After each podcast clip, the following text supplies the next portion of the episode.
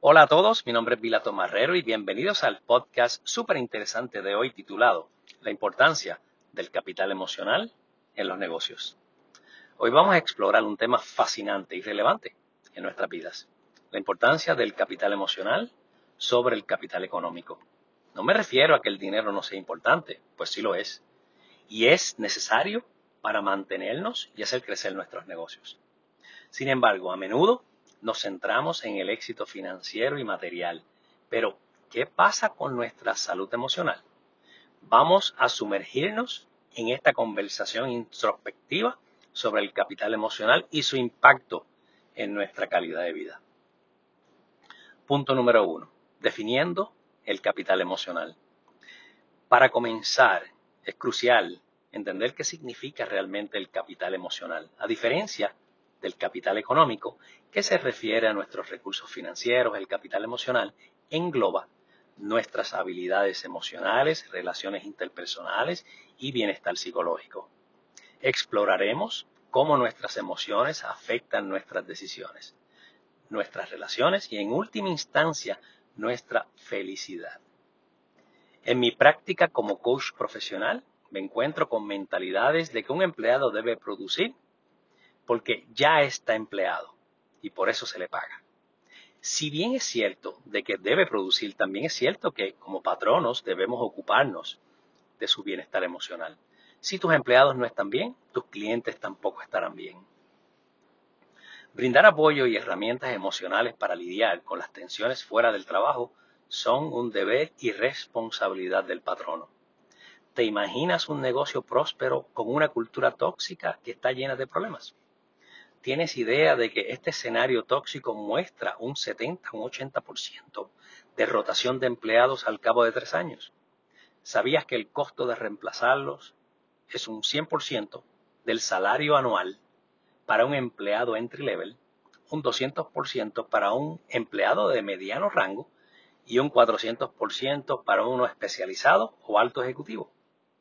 No es correcto ahorrar centavos y perder miles de dólares por falta de brindar apoyo emocional con programas que funcionan, están probados y ahorran dinero. Punto número dos. Conexiones entre capital emocional y éxito económico. Aunque a veces se pasa por alto, existe una relación directa entre el capital emocional y el éxito económico. Hablaremos sobre cómo la inteligencia emocional puede impactar el rendimiento laboral, la toma de decisiones financieras y la capacidad para enfrentar desafíos profesionales. Descubriremos cómo una buena salud emocional puede ser un impulsor clave del éxito financiero a largo plazo. Es hasta sentido común. Si un empleado atraviesa por problemas emocionales, está tratando de sostenerse y equilibrarse primero. En segundo lugar, si es posible, tratará de ejecutar correctamente y efectivamente su trabajo. Es difícil que puedas dar lo que no tienes y si hay inestabilidad en una persona, ¿crees que te podrá dar estabilidad en tu negocio? Los seres humanos somos lo que somos y no lo que pretendemos ser. ¿Se puede mejorar? Claro que sí, totalmente. Y aquí la estrategia correcta es una, en esta situación, es de preparar un plan paralelo que atiende el aspecto profesional y emocional para que puedan adquirir conocimientos, habilidades, destrezas y herramientas.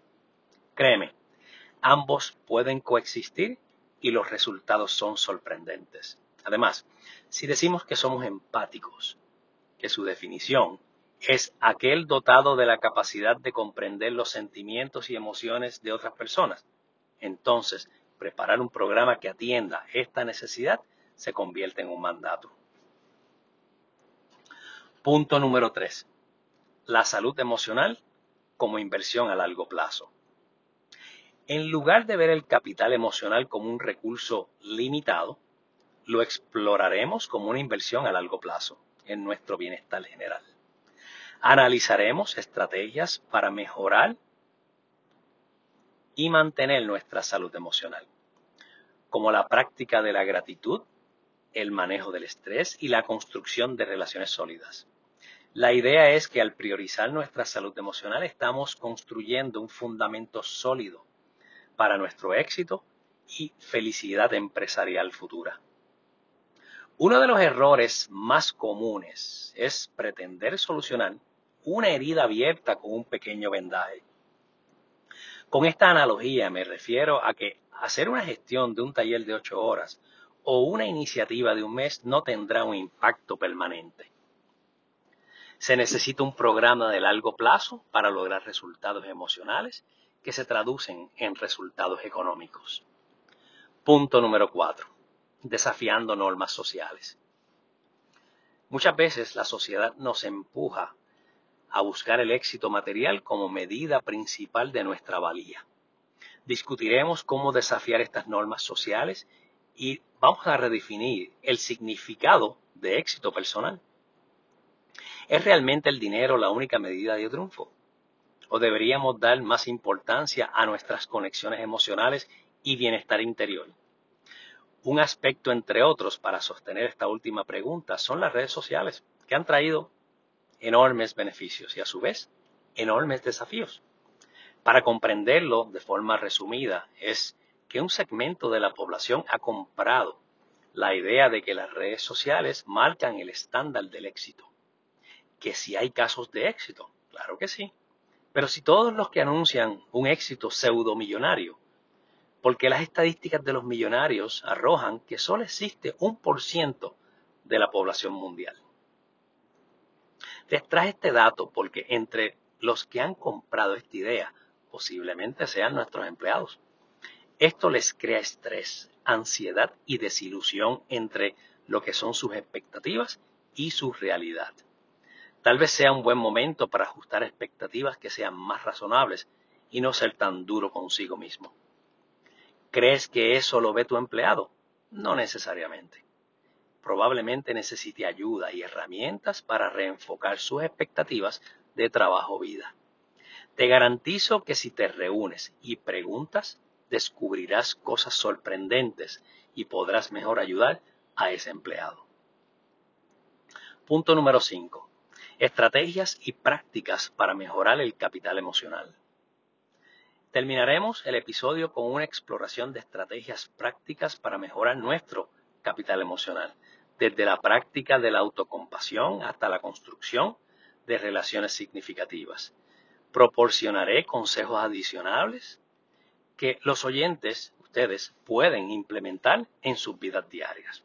Una recomendación asertiva para iniciar este programa es primero comenzar a entrevistar y preguntar a tus empleados qué ayudas son las adecuadas para comenzar a fortalecer el capital emocional como parte de un beneficio adicional que se le brindará. Haciéndolos parte de esta manera, se está considerando sus opiniones y serán ellos los que te brindarán soluciones valiosas para todos.